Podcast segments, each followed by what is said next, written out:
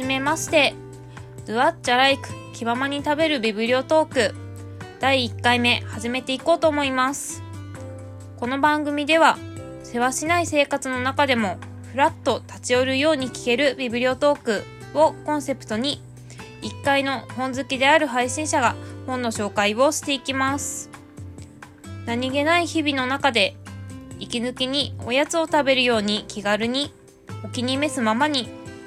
本との出会いのきっかけを作っていけたらいいなと思っております。よろしくお願いします。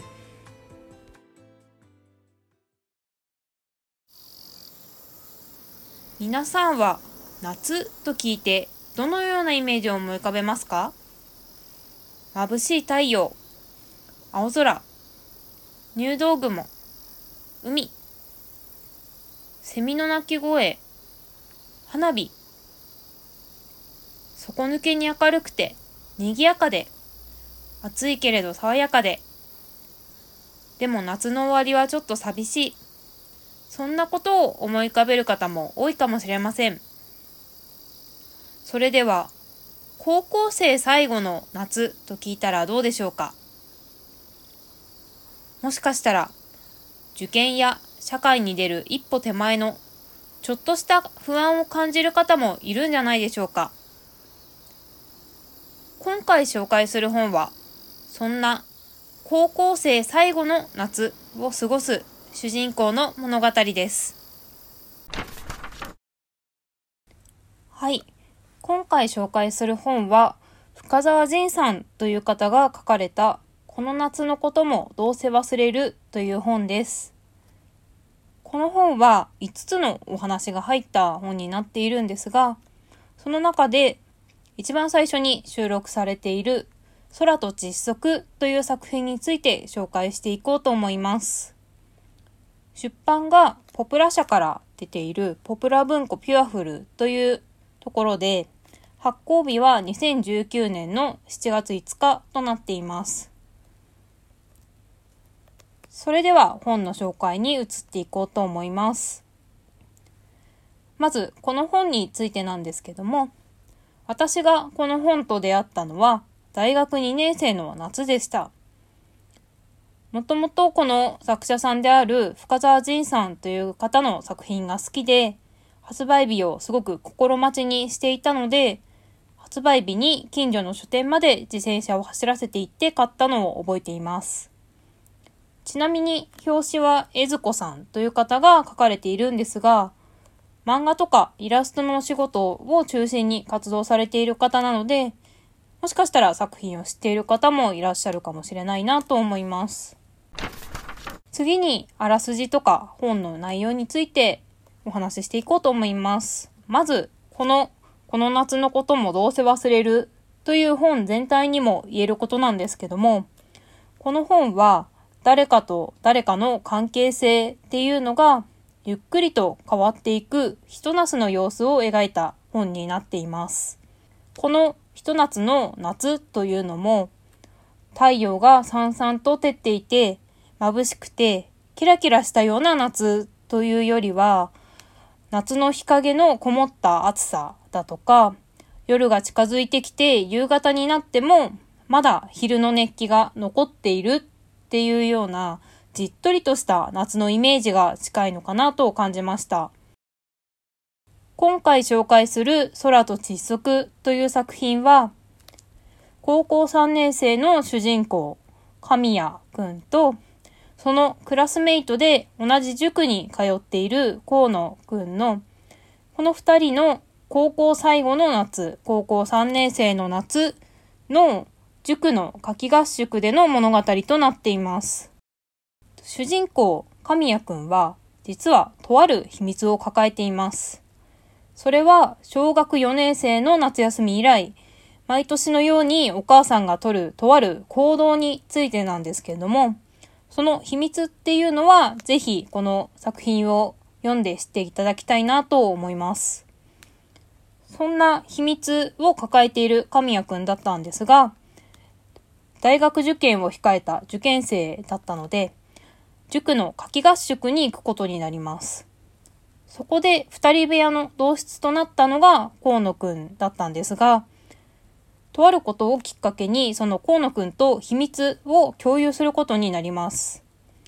そこから二人の関係性だとか物語っていうのが少しずつ動いていくというお話になっています。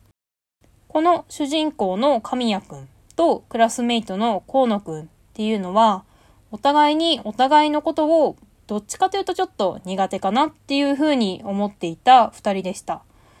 それはクラスメイトとの関係だとか、二人の交友関係っていうのが関わってくるお話になってくるんですけども、神谷くんはそのクラスメイトとの関係とか、お母さんとの関係っていうのを含めて変化することっていうのから目をそらしていた人間でした。一方、河野くんもその友人たちとの関係だとか、大学受験を控えた受験生になったので、その将来を見据えてっていうので、変化することっていうのに悩んでいた人間になります。ここでその高校最後の夏、高校3年生の夏っていうのは、私は子供でいられる最後の夏なんじゃないかなっていうふうに思っています。大学受験をして、大学に入って親元を離れるっていう人もいらっしゃると思いますし、就職をするっていう方もいらっしゃると思うし、そこで結構人間関係とか周りの環境っていうのが少しずつ変わっていくような時期なんじゃないかなと思っているんですが、それも含めて変わらなきゃいけない夏だなっていうふうにも感じています。そこで結構将来への不安だとか焦りっていうので気持ちがぐちゃぐちゃになるような季節だなっていうふうに私は思っているんですが、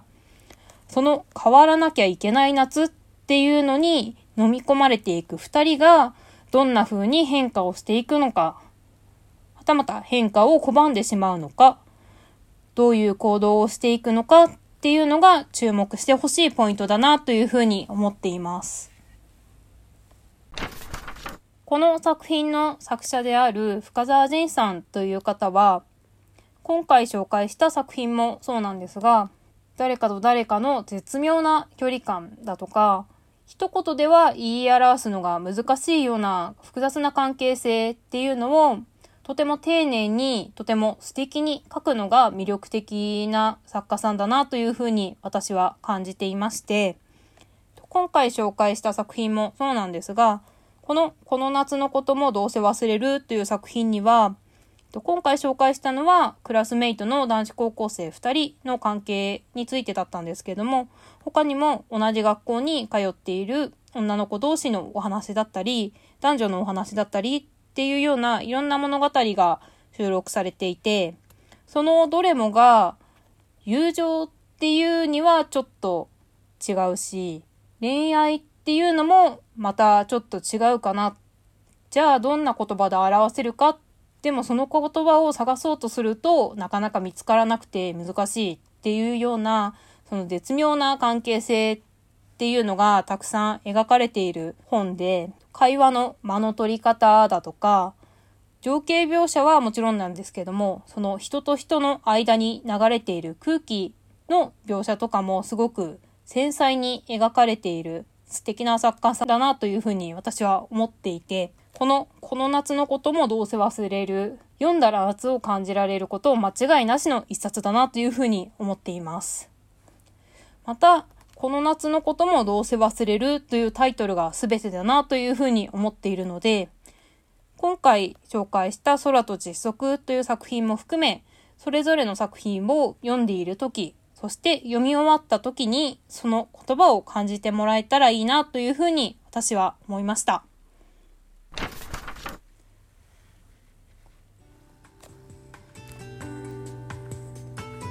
これで今回の本の紹介は以上です。今回紹介したのは深沢仁さんという方が書かれたこの夏のこともどうせ忘れるという本の中から一番最初に収録されている空と窒息という作品についてでした。気になった方はぜひお手に取っていただけたら嬉しいなと思います。ありがとうございました。